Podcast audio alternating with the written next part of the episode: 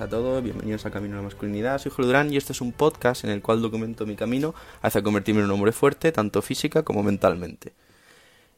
Eh, una historia, ¿de acuerdo? Imaginaos, partido de fútbol americano. Era aproximadamente pues la una y media, ¿de acuerdo? Eh, de un día, un domingo, soleado en Almería.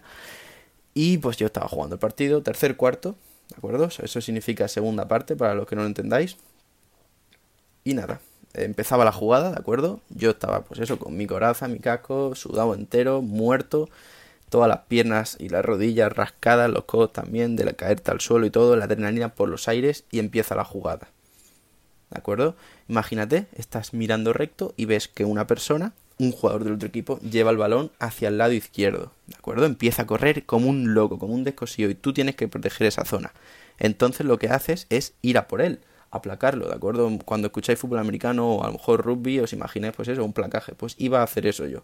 Estaba en camino para ir a aplacarlo y de repente sentí una hostia en el codo que no sentí el brazo del golpe. O sea, fue darme el golpe y un dolor increíble y de repente no sentía el brazo.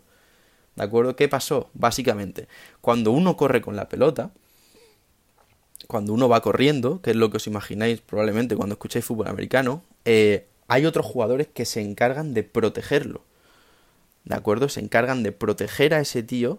¿Y cómo lo protegen? Bloqueando a los que vienen a aplacarle. Pues eso, me metieron un bloqueo en el codo que os juro que creo que es de los dolores más grandes que he sentido nunca en un partido. Y para los que habéis jugado deportes de contacto, en el momento, con la adrenalina que tienes, no sueles sentir dolor. A veces te puede doler un momento, pero se te pasa. Porque con la adrenalina mm, te levantas y no te acuerdas del daño que te ha hecho. No sientes tanto daño como si te hubiese pasado en frío, ¿de acuerdo? Pero cuando algo te duele de verdad, en medio de un partido, es porque la hostia ha sido increíble.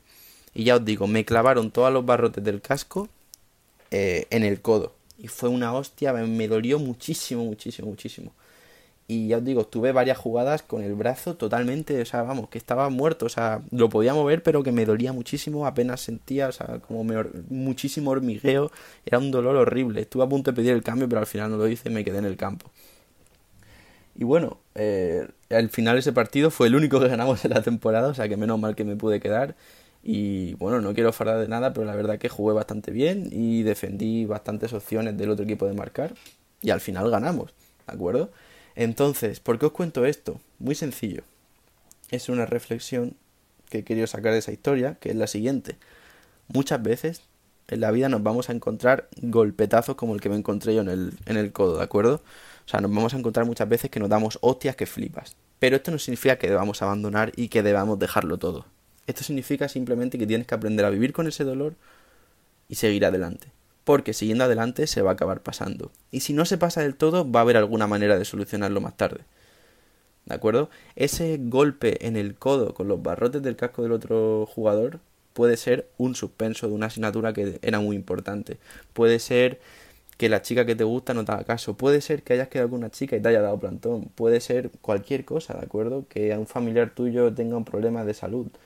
Eh, eso, que circunstancias de tu vida pues te estén haciendo pasar un mal momento o que te hayas lesionado y no puedas entrenar a nada y estés en una pequeña depresión, ¿de acuerdo? Nos van a pasar cosas que son malas, tío.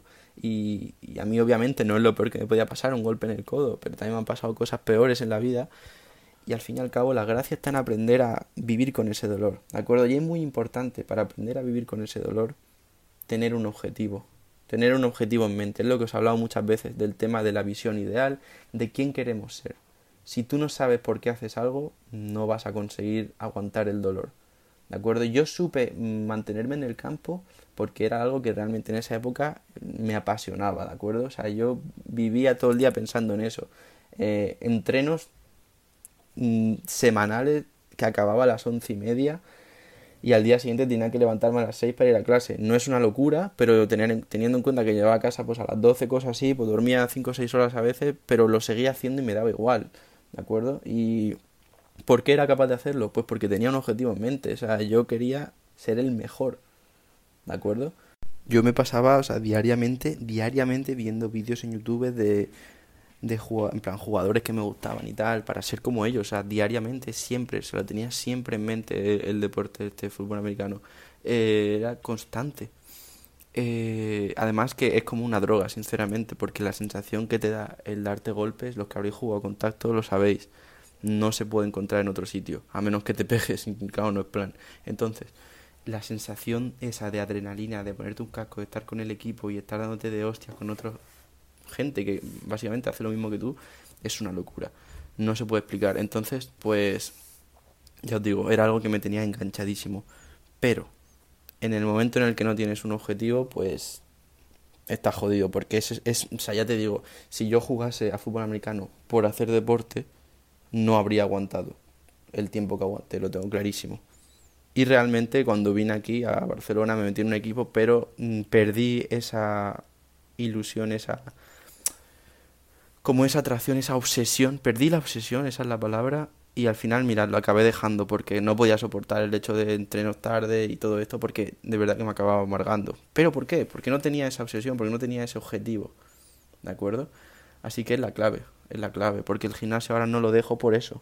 Ya lo hablé en otro episodio. Mira, si os está gustando este episodio y os sentís identificados o sentís que a veces vuestro dolor o vuestro sufrimiento no tiene sentido, os recomiendo muchísimo de verdad escuchar el episodio número 68 el de que se llama el episodio más importante de mi podcast. Escuchar ese, porque habla sobre esto y os va a quedar todo muy claro y básicamente tenéis literalmente la ruta que tenéis que seguir para empezar vuestro cambio hoy mismo. Hoy mismo, os lo juro que hoy.